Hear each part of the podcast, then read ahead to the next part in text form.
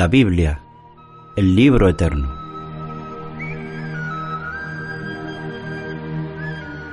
Porque la Biblia es, en mi trance peregrino, lámpara junto a mis pies y lumbrera a mi camino. Es también como martillo que a la roca parte en dos. Es un tesoro escondido, dádiva es de nuestro Dios. Es cual lluvia que fecunda a la tierra noche y día. Así la palabra abunda y no vuelve a Dios vacía. Es la espada de dos filos que penetra al corazón. Es espejo que revela nuestras faltas cuáles son. Es un fuego que consume lo más vil del pecador, quien en humildad se rinde al bendito Salvador.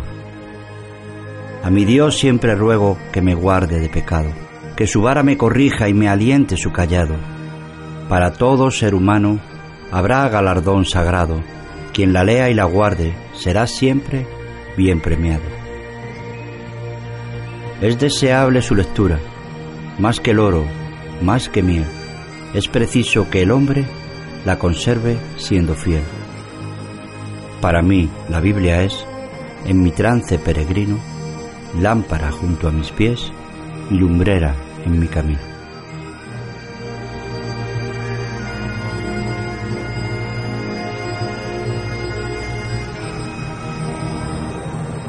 La Biblia, el libro eterno.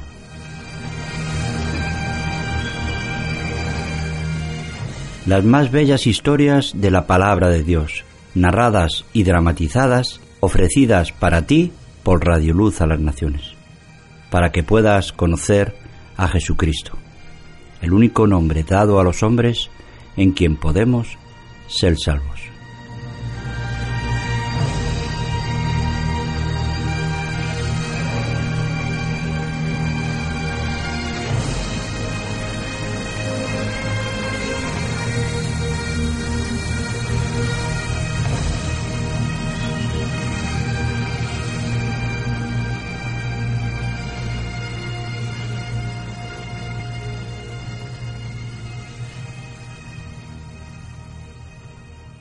Hoy te presentamos Éxodo, segunda parte. La travesía del Mar Rojo. Cuando el Señor Dios obligó a Moisés a cambiar de rumbo, él condujo al pueblo a un campamento en Pi Yajirot, cerca del Mar Rojo.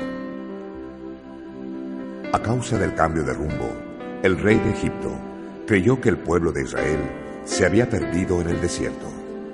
Y entonces el corazón inflexible del faraón deseó nuevamente esclavizar a Israel. Entonces dijo el Señor a su pueblo, Yo me voy a cubrir de gloria a costa del faraón y de todo su ejército. Los egipcios tendrán que admitir que yo soy el Señor. El faraón, con sus ministros, evaluaron entonces lo que representaba para la tierra de Egipto el trabajo esclavo de los hebreos. Por eso, él mandó preparar su carro de guerra y llevó con él a los oficiales, equipando 600 carros especiales y todos los carros de Egipto. El faraón estaba decidido a perseguir al pueblo de Israel aún después de haber autorizado su marcha. Por eso, cuando los hebreos vieron al rey con su ejército marchando furiosamente hacia ellos, se quedaron aterrorizados y gritaron, clamando al Señor.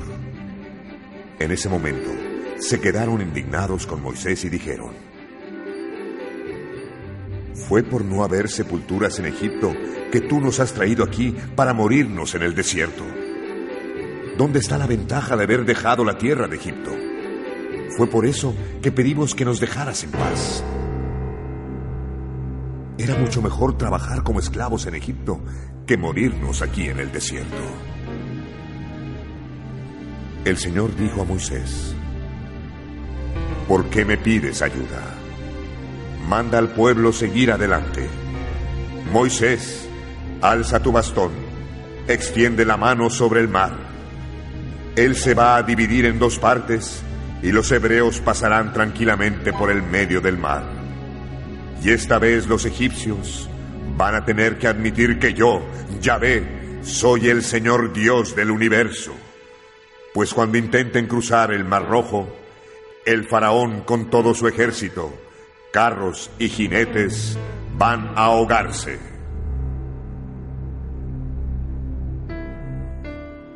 El ángel de Dios, que iba delante del pueblo de Israel, se echó para atrás. También el pilar de nube que estaba delante se dislocó hacia atrás, quedándose entre Israel y Egipto. Para los egipcios, la nube era tenebrosa, pero para los hebreos iluminaba la oscuridad. De ese modo, no fue posible en aquella noche que el faraón consiguiese alcanzar al pueblo de Israel. Moisés, obedeciendo al Señor, extendió la mano sobre el mar y el mar se abrió. Los hebreos pasaron. El mar cuando amaneció, todo volvió a la normalidad. Los egipcios que venían detrás intentaron escapar de la corriente, pero el Señor Dios no lo permitió y ellos se murieron ahogados. Los carros, jinetes y el faraón con su ejército fueron tragados por el mar. No quedó ni un solo egipcio vivo. En aquel día, el Señor Dios libró al pueblo de Israel de Egipto. Cuando los hebreos vieron a los egipcios muertos en la playa, se fiaron todavía más del poder de Dios y aceptaron que Él realmente había enviado a Moisés.